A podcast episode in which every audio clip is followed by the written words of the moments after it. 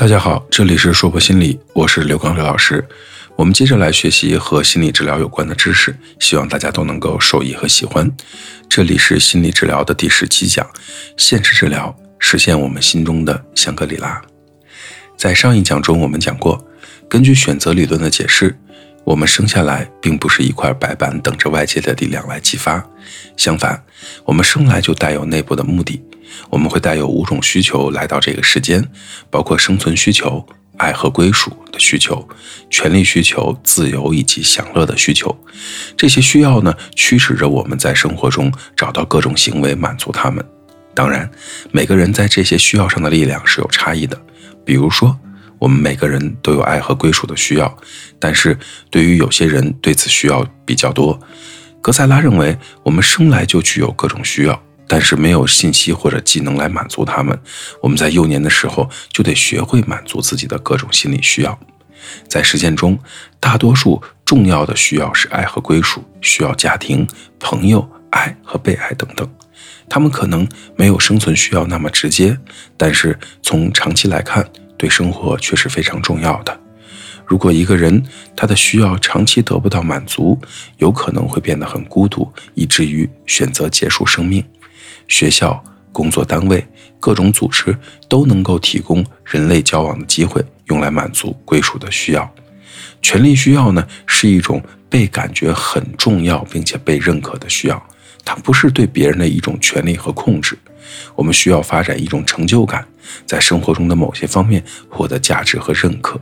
权利需要很难满足，特别是对年轻人。权利需要天生没有好坏。它只是我们中的一部分，但是我们如何选择满足权利需要，是可以积极的，也可以是否定的方式。而自由需要呢，是指影响我们生活控制的一种感觉。我们是否拥有选择的自由，拥有多项选择的机会，会不会感觉选择受限？这些都是个人心理幸福感的实质。当学校给学生提供很多选择时，学生常常努力表现更好。如果父母、老师、教师、管理者不是告诉学生要做什么，而是主动的提供选择提问，你想做什么时，他们的状况就会有所好转。格萨拉博士认为，人们在有多种选择的时候，通常会表现得更好。我们在工作中得到的快乐并不能满足我们的享乐需要，享乐必须从工作中分开，类似于小孩子的玩耍。我们可能听说过“知识就是永恒”这样的谚语，但是获得知识的过程是学习，并且学习也是一种享乐的过程。学习是享乐需要的一部分。既然学习和享乐相伴，那么学习应该是快乐的。充满快乐的学生呢，也将学到的更多。以上的四种需要呢，爱与归属、权利、自由、享乐，在现实治疗中非常的重要。现实治疗师认为，各种需要是心力之路。治疗师协助来访者辨别生活中的无聊是来源于各种没有满足的需要。治疗师要质疑来访者是如何满足每一种心理需要的。而在现实治疗中，有一个非常重要的概念，就是质量世界。质量世界呢，是大脑中的一部分。在格塞拉博士看来，他储存了所有已经感觉到的人物、地点、事件和行为的经历的图像，帮助我们满足一个或者更多的基本需要。我们可以把质量世界想象成自己的资源银行，或者是一个相册，其中保留着特别需要得到满足的各种图像，比如。排列在我们质量世界第一位的人物，大多数是我们的母亲。质量世界是选择理论最重要的概念之一，因为这些图像描绘出我们想如何度过我们的生活。从本质上看，它代表着在任何既定的时间里，什么对我们是最重要的。可是，图像并不是永久固定的。当我们的需要变得容易满足的时候，我们就希望能够改变图像。但这不是一个必要的简单过程。可是治疗师得常常协助来访者处理这种内心的变化。比如说，当一段婚姻结束的时候，至少有一方已经将对方的影像移出了他的相册，然而另一方还可能继续将对方保留在相册当中。治疗师就得协助他改变这种图像。有的时候，我们将一些不现实的图像放入到我们内心的那个相册当中，这样会使人感到不满意。这个时候，我们必须学会如何采用不同的行动，或者怎么样才能够将图像移出相册。在其他的情况下，我们没有把某件事情当做重要的图像，我们将不会花太多的力气去满足它。在哥塞拉看来，学生需要。对学校满意的图像，否则他们将不会学习。同样，如果学生没有满意的阅读图像，教师不能教学生阅读。在人际关系中，每个人能够分享的图像越多，他们就越容易相处。可是，没有两个人能够分享完全的图像。为了保持亲密的关系，我们必须学会忽略不能共享的图像。在治疗中。质量世界也意味着，当来访者觉察到他们想要的和他们拥有的之间有差异，行为就会指向消除不足，并且产生出他们想要的结果。因为差异带给来访者沮丧，这是所有行为的动机。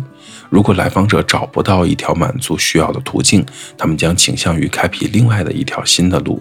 如果他们碰巧创造了一条可以接受的或者对社会有益的道路，他们可以被认为是天才。比如说，大多数的发明创造就是有些人尽力满足他们需要的结果。但是如果来访者创造了一个不能接受的或者没有生产性的方式，他可能会被贴上发疯了或者精神病或者老大难或者懒惰这样等等的标签。治疗师不能满足来访者的需要，但是他们能够协助来访者去发展他们更满意的行为。换句话说，治疗师能为来访者在驾车迷路的时候给他们提供地图。一个人的质量世界中的图像越多，他需要满足的资源也就越多。选择理论认为，我们从生到死做的所有的事情都是行为，除了很少的例外，我们所有做的行为都是选择的。选择理论用整体行为的概念来解释选择的行为成分。整体行为包括四个不能分割又截然不同的成分：行动、思考、生理、感觉。生理状态。伴随着我们的行动、思考和感觉。如果你把选择行为比作一辆汽车，发动机是基本需要，方向盘将我们引入到我们的质量世界。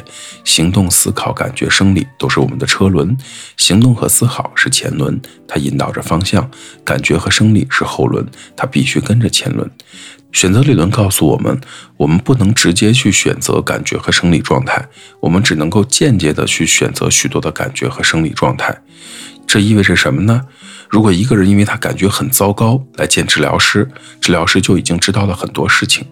如果他不是因为身体上有疾病或者严重贫困不能生存那一类的，那他一定是陷入到了一个令人不满意的人际关系当中，或者说就根本缺乏人际关系。他可能像大多数抑郁的人那样对治疗师说：“我是抑郁的。”但是他真正抱怨的却是他整体行为当中痛苦的感觉成分，他选择着正在抑郁着这样的行为。选择理论怎么解释这件事呢？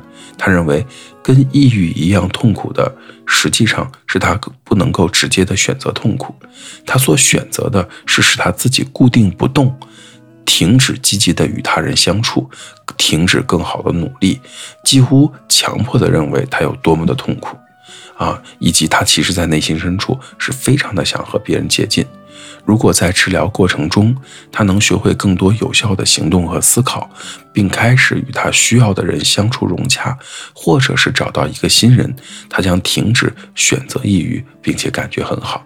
因此，治疗总是聚焦于整体行为的行动和思考部分，因为这部分呢，在我们的直接控制当中。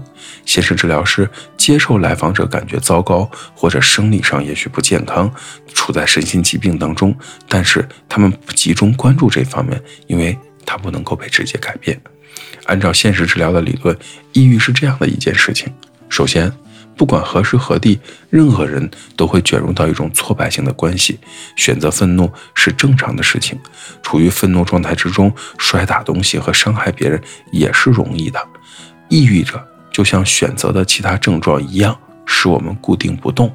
以这种方式呢，我们能够抑制愤怒。其次，抑郁者是人们发现不需要乞讨就能够得到帮助的最常用的方式。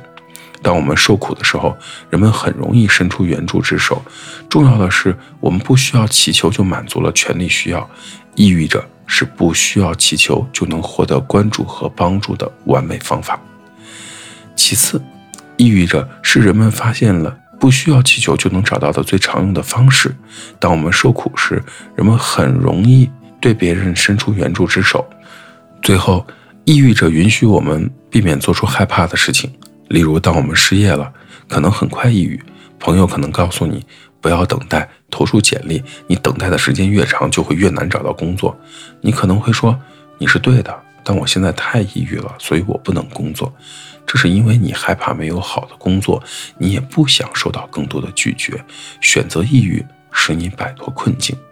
格塞拉博士认为，慢性抑郁和严重的精神疾病都是选择的行为。